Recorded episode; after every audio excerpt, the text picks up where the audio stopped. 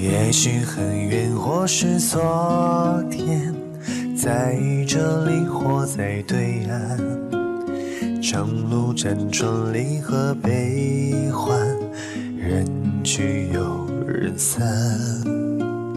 放过对错，才知答案。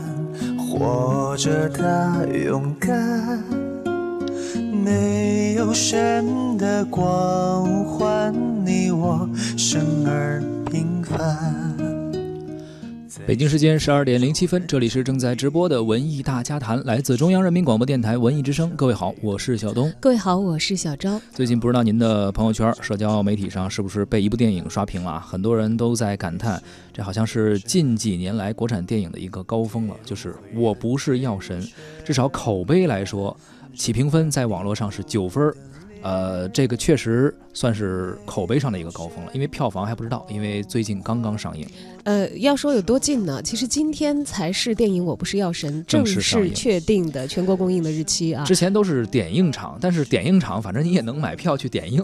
对，当当然这可能是因为咱们居住在北京，是属于这个一线城市，部分城市可以啊，而且是这个电影市场非常重视的一些重点城市啊。而且此前我所看到的这部电影，它的这个公映日期。还是定在的明天，是七月六号。后来发现，哎，好像是提前一天公映，改到今天。然而，在我的身边，其实有很多朋友都已经看过这部电影。也就是说，在并不是完全公映的情况下，口碑却已经炸了。所以这个就是比例还是非常非常之高的啊！这个电影呢，讲的是一位不速之客的意外到访，打破了神油店老板程勇的平凡人生。他从一个交不起房租的男性保健品商贩，一跃成为了印度仿制药格列宁的独家代理商，收获了巨额的利润啊！生活也随之发生着巨大的改变，被患者们冠以“药神”的称号。但是，一场关于救赎的拉锯战也在波涛汹涌中慢慢展开。这部电影是由文牧野执导，宁浩、徐峥共同担任监制，徐峥、王传君、周一围等主演。这部电影今天才正式的公映啊，但是在豆瓣上呢，已经有超过九万六千人参与了对它的打分。刚才小东也提到了，评分高达九点零，可以说是名副其实的火了起来。许多朋友看完这部电影都说啊，这个上半时段看的感觉还哎挺欢乐的，但是到后半时段。就没有感觉到自己其实一直在默默的流泪，甚至最后是哭着走出来的。那么在今天的节目中呢，咱们就来聊一聊这部现实主义题材的新的电影啊，我不是药神。不知道您是不是看过点映了，也可以跟我们交流交流，呃，聊一聊这部电影给您的感触。发来文字或者语音留言到文艺之声的微信公众号，还有机会获得我们赠出的文娱活动的门票。或者您今天听了咱们的节目，对这部电影感兴趣，想要看一看啊，也欢迎报名参加一零六六观影团。因为在七月七号本周六的十三点，我们会邀请大家在百老汇影城的东方广场电影一号厅。共同包场观看《我不是药神》这部新电影，而且主创人员呢还会在映后进行交流活动，发送您的姓名加上电话加上《我不是药神》到文艺之声的微信公众号，就可以参与抢票报名了。除此之外呢，还有一个活动，由故宫博物院与凤凰卫视顶级策划团队联合创制的高科技互动艺术展演《清明上河图三点零》，目前呢正在故宫博物院展出，也是吸引了众多中外的游客前往参观。现在就发送姓名加电话加上《清明上河图三点零》到文艺之声的微信公众号，就有机会获得我们赠出的这场高科技互动艺术展演的 VIP 门票，由专业讲解人员带领您参观。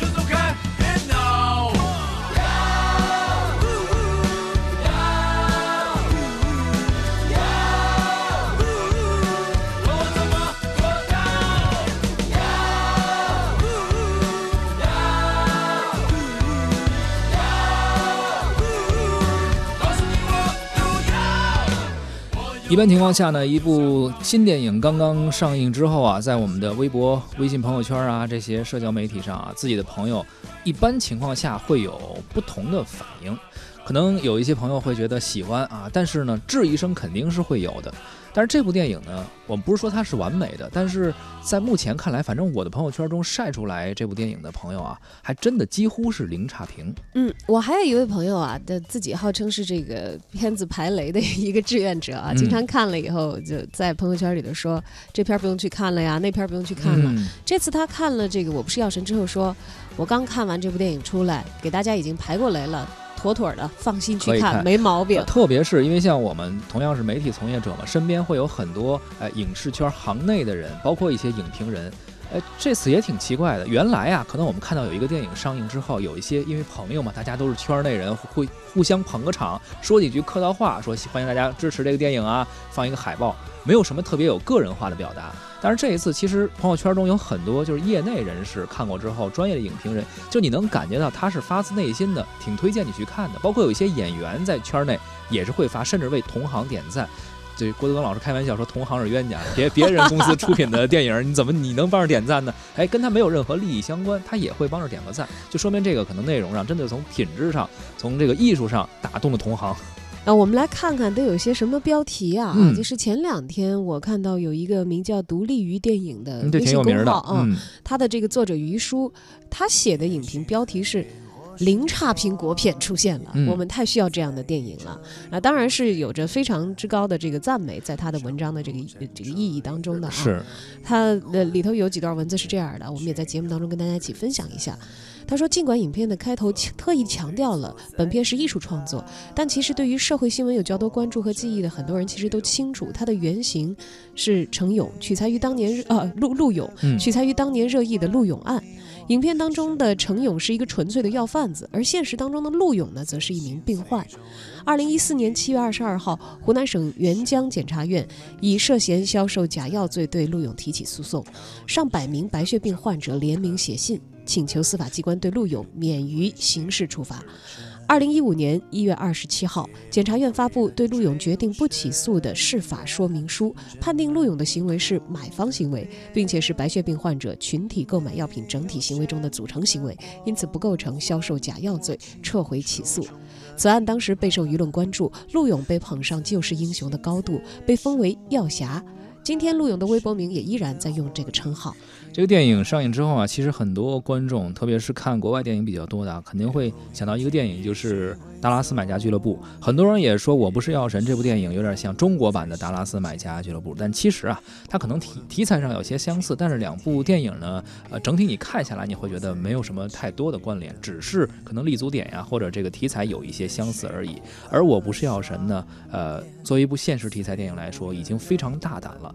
呃，同时呢。有些人觉得说，如果你觉得非要说模仿的话，它在整体的结构上其实并不是模仿《达拉斯买家俱乐部》，更有些偏向于韩国电影。它上半场比较喜剧，下半场真真的非常悲情。很多人在朋友圈发的都是说我上半场笑的已经不行了，但是下半场哭的是稀里哗啦的。就像呃于叔在他的影评文章中所评价的那样啊，他认为我不是药神呢，扎根社会，笑中带泪。嗯，而我在朋友圈里也看到一位我们文艺大家谈的好朋友啊，也是经常为我们呃发布这个影评的呃韩松洛先生。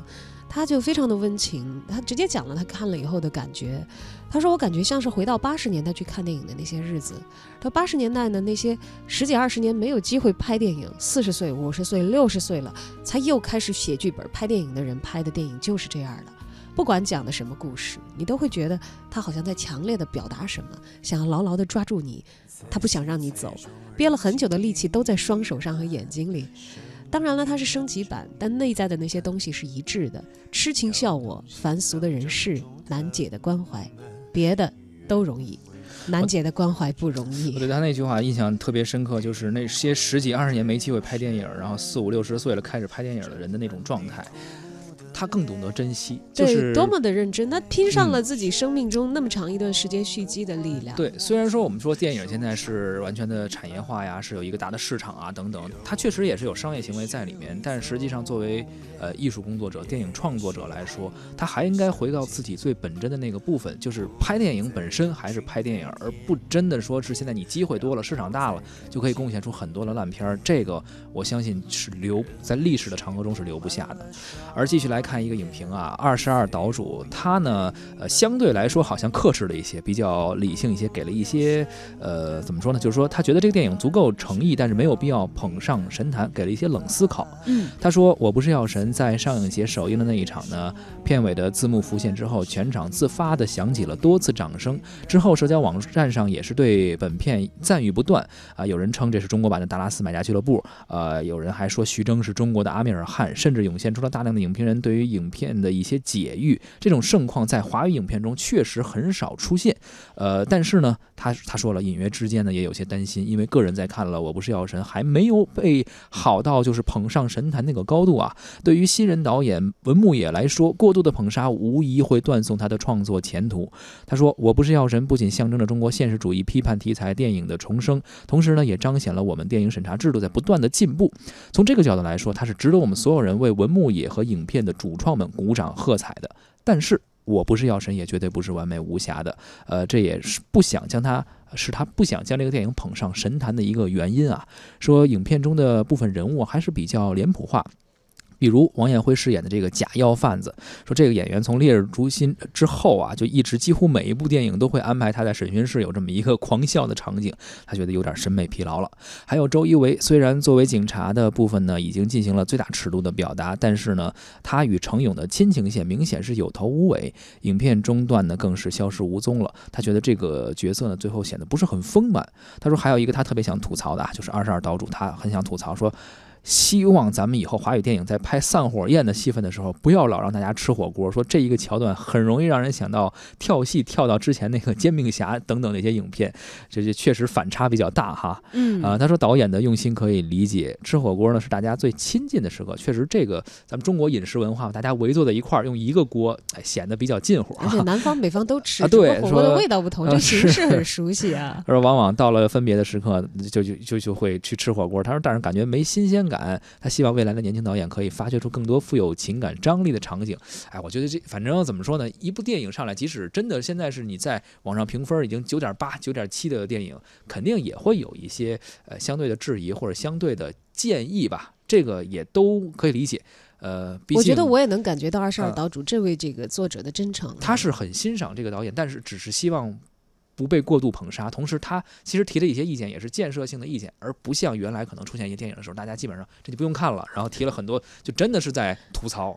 这个他基本上是一个建设性的意见。你知道咱们文艺大家谈的这个好朋友，中国文化报的记者胡克飞啊，嗯呃，平时也在这个节目内外都喜欢跟咱们讨论讨论电影，但他其实很有个性，他不是什么电影都去看的。嗯，有有的时候我想问问他说这个电影嗯你有没有这个呃一些观后的评论意见？他说啊，有一些特别热闹的电影，他其实是会反其道而行之，他不会去看的。嗯但是我不是药神，当时我问他有没有看过的时候，他说这片儿不是还没上吗？嗯然后说我搜了一搜，说哎还真能买票了。嗯，他说我去看一看，而我们现在就来听一听他看完之后的观感。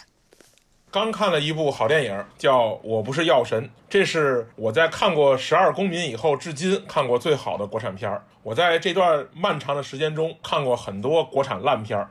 这部片儿好，不仅是因为拍摄手法呀，或者是演员演技呀，或者是节奏剪辑什么的啊，都不想聊。仅仅是题材，这个片子就足够成为一部经典，足够甩那些烂片儿好几百条街。说实话呢，这种同样类型的电影，我看过日本的，看过韩国的，看过美国的，看过北欧的，看过意大利的，甚至还看过很多印度的，唯独没看过中国的。这其中是什么原因？我我知道还是不知道呢？我我不知道吧。没有流量明星，没有花瓶女演员，没有跨界导演的处女作，没有各种炒作的烂事儿，就简简单单的做了一个大规模的点映。没错，我看的是点映场。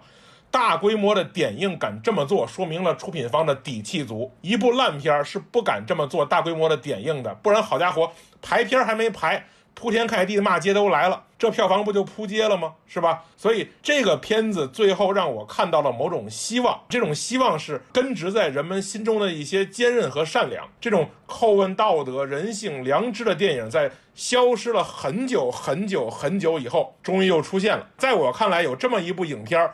比什么拿下好几十个亿的票房，得了什么烤鸭烧鹅电影奖，或者是什么冲击了奥斯卡或者戛纳有意义的多。电影故事并不复杂，我也不怕给你们剧透。一个中年落魄男的啊，父亲有病，儿子要被前妻带走移民去，自己是个卖印度神油的、壮阳药的，对吧？也没人来买，所以一个白血病人找到了这个中年男子，让他帮忙从印度代购一批神药，成本五百，国内卖四万。结果这个主角就无意中的卷入了一群等着要救命的病人里，他们因病致贫，因贫而死。这个男的最后成了成百上千的病人的救世主，当然最后被绳之以法。这样的一个故事，既是电影中的画面，也同样是我们生活中身边发生的真实故事。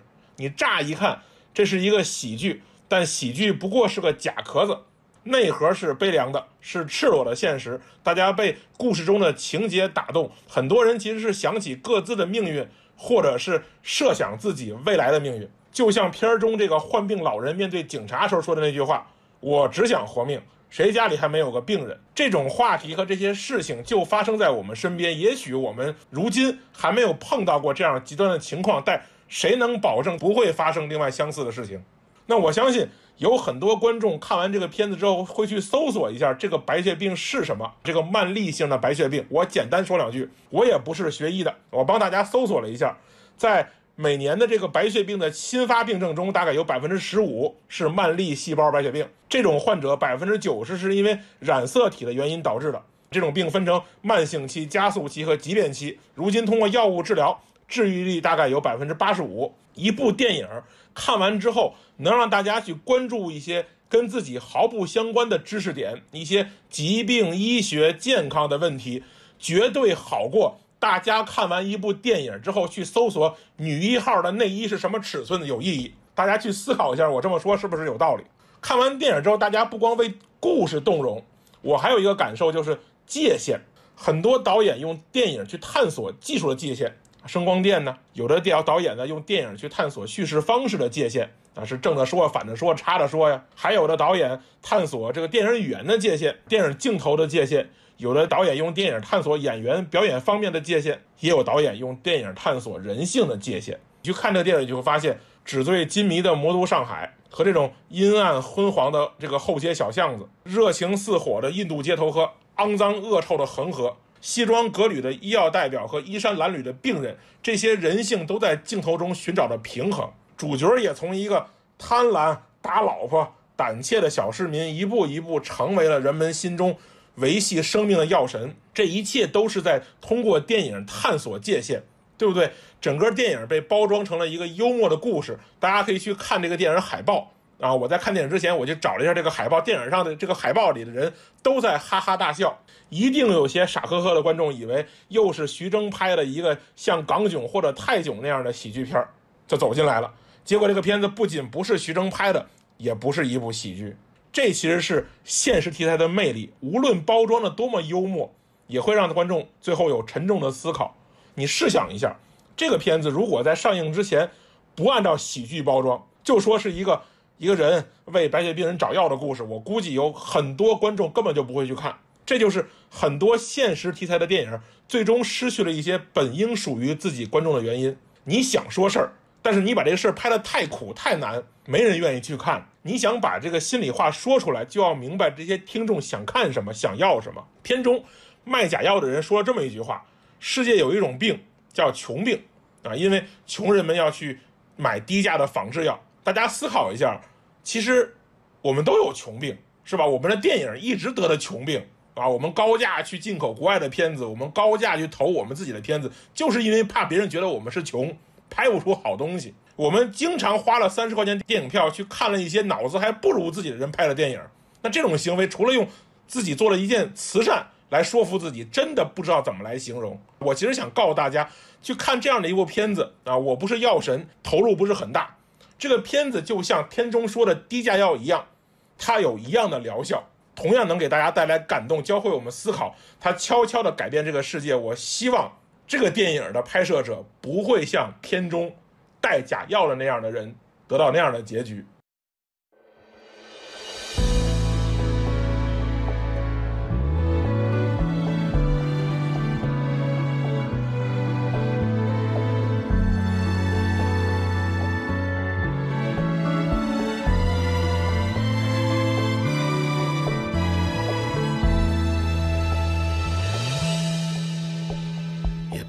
在黑暗中究竟。沉睡了多久？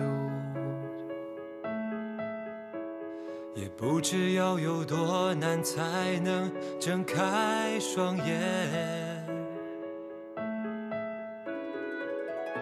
我从远方赶来，恰巧你们也在。痴迷留恋人间，我为他而狂野。我是这耀眼的瞬间，是划过天边的刹那火焰。我为你来看，我不顾一切，我将熄灭，永不能再回来。我在这里呀。就在这里呀，惊鸿一般短暂，像夏花一样绚烂。